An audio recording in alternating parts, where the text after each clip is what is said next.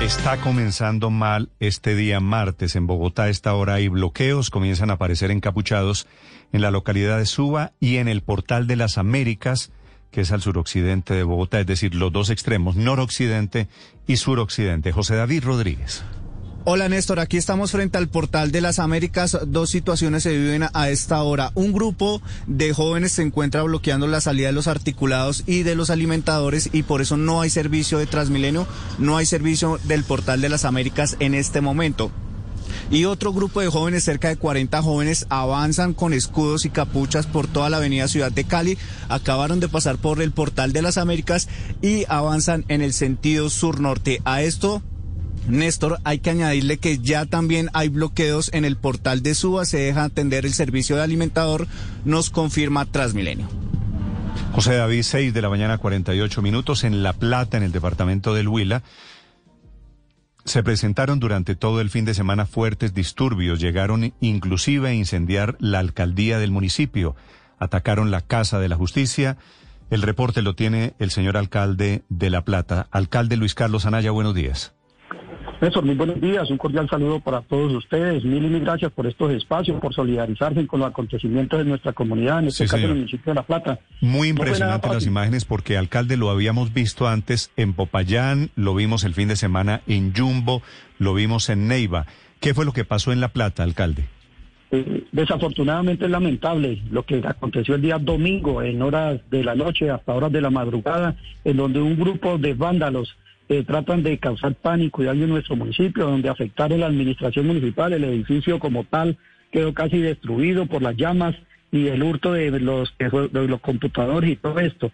Igual afectaciones en lo que es la Casa de la Justicia, donde está la oficina de la Personería Municipal, Comisaría de Familia, la oficina de trabajo, los enlaces de los diferentes programas en nuestro municipio, pero de todo, de todo este contexto también es importante resaltar al sector donde queda la Casa de la Cultura de nuestro municipio, en donde la misma comunidad salió a enfrentar a estos vándalos y no permitieron el daño de la infraestructura donde queda la Casa de la Cultura. Hasta el momento tenemos 11 personas capturadas, dos menores de edad y 23 eh, policías afectados con grandes pérdidas en lo material, pero lo importante, gracias a Dios, no tenemos que lamentar pérdidas de seres humanos, que es lo que realmente en este caso nos interesa a nosotros mm. también. Alcalde, ¿quiénes son los de la destrucción? ¿Quiénes son los del vandalismo y los ataques? Eh, es preocupante, hice un proceso y usted lo decía hace un momento, no se, está presentando en varias partes del país.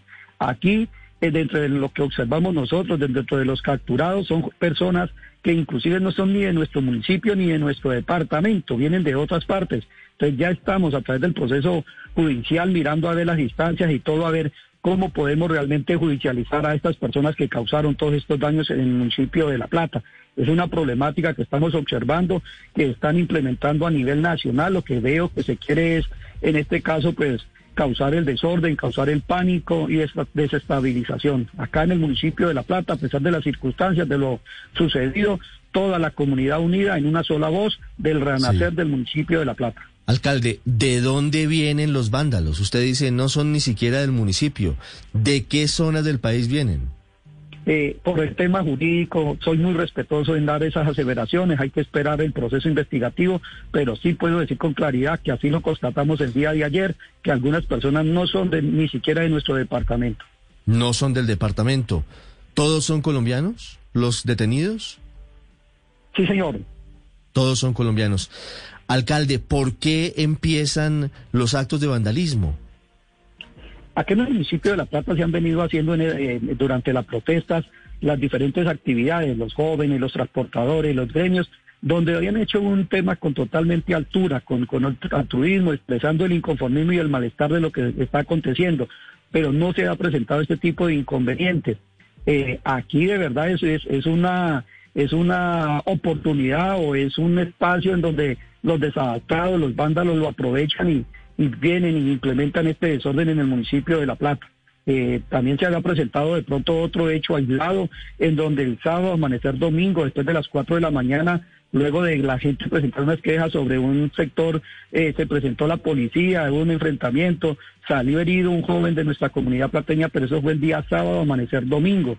Es totalmente aparte. Eh, se aduce o muchos quieren de pronto eh, decir que es por eso, pero aquí lo que uno observa es que es, es, es como todo, es como el florero de Llorente. El motivo lo estaban buscando y encontraron por dónde, pero era la gente, estos los que querían hacer este tipo de sobre el municipio de Los ¿Por qué La Plata en particular? La Plata es la, es la capital de la región del occidente del departamento de Huila. Nosotros aquí tenemos conectividad con el Cauca, con el Caquetá, con Putumayo. O sea, juega un papel muy importante dentro del dinamismo económico y movilidad.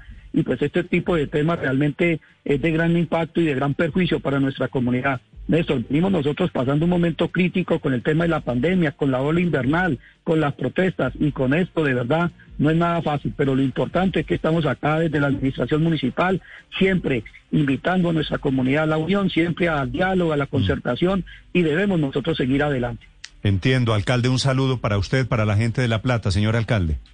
A ustedes, mil y mil gracias. Estamos ahí al frente y la invitación a todos, a través del diálogo, de la concertación, poder llegar y encontrar una solución definitiva y es el llamado que hacemos nosotros al Congreso de la República y al señor presidente que realmente enfoquemos la problemática y la magnitud de lo que estamos viviendo y podamos nosotros, entre todos los colombianos, encontrar una concertación que permita nuevamente reorganizarnos y seguir avanzando como se venía haciendo. Mil gracias a todos.